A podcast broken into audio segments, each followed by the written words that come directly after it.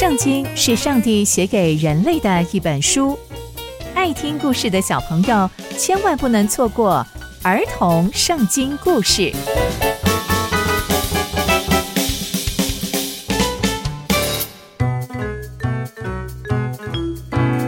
各位亲爱的大朋友、小朋友们，大家好，我是佩珊姐姐。小朋友们，今天佩珊姐姐要跟大家分享的故事是建造圣殿。我们在前一集中知道。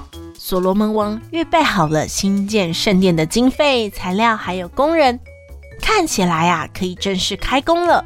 那这么这么庞大的圣殿工程，一定很不容易。那接下来又会发生什么样的事情呢？就让我们继续听下去吧。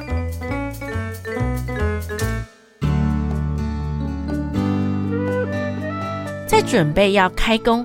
建造圣殿的这一年非常的特别，这一年啊是以色列人出埃及以后的第四百八十年，也是所罗门王做以色列王的第四年。哇！就在这一年，所罗门王动工开始建造上帝的殿。所罗门王为耶和华所建的殿，长二十七公尺，宽九公尺。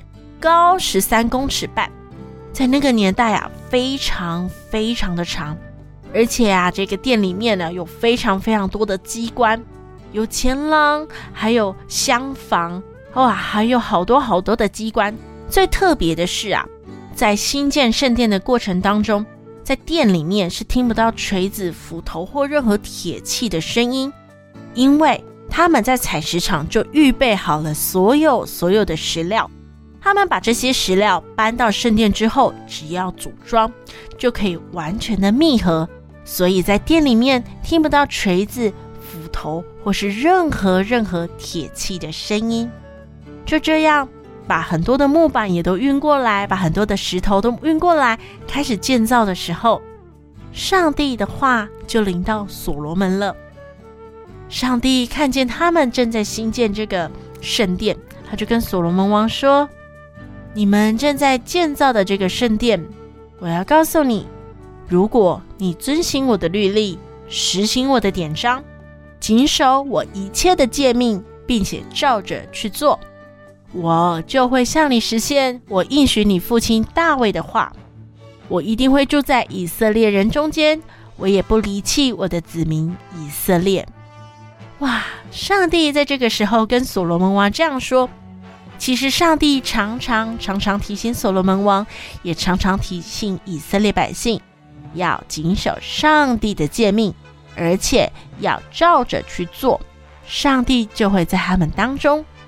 而这一次，在新建圣殿的过程当中，上帝再次提醒他们。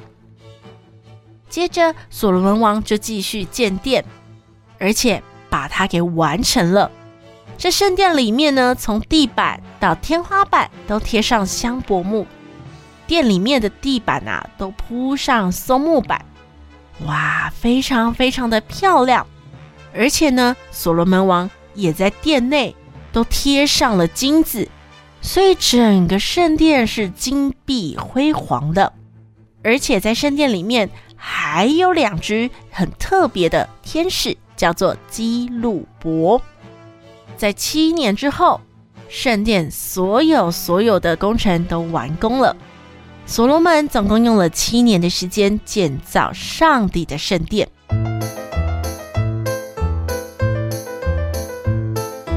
从今天的故事，我们可以知道，新建圣殿是一件很不容易的事情，因为建筑物是非常非常大的，所以需要搬运许许多多的建材，还要按照尺寸施工。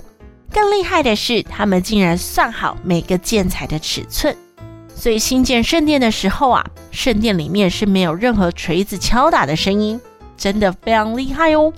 而且以色列百姓花了七年的时间，终于把他们要献给上帝的圣殿建好。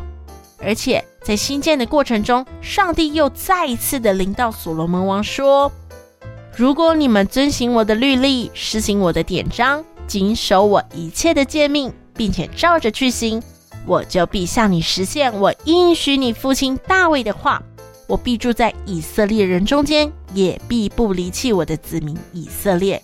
这非常非常的重要，因为啊，这其实是上帝给所罗门王、给以色列百姓一个大彩蛋。上帝知道以色列百姓正在兴建圣殿，但上帝在这个时候很认真的跟所罗门王说：“只要你们遵守我的律例，施行我的典章，我就住在以色列人的中间。”所以，上帝看重的其实不是这一座金碧辉煌的圣殿。而是以色列百姓每个人是不是真的认识上帝，而遵守上帝的命令？小朋友们，这件事情也给了我们一个很重要的提醒：我们不要只是礼拜天才亲近上帝，或是只有到了教会才祷告，而是在我们的生活，我们的每一天都要亲近上帝，因为上帝并不介意你在多漂亮的教会聚会，上帝介意的是。你有没有常常来到他的面前，向他献上祷告，聆听他的话语？刚刚佩珊姐姐分享的故事都在圣经里面哦，期待我们继续聆听上帝的故事。我们下次见喽，拜拜。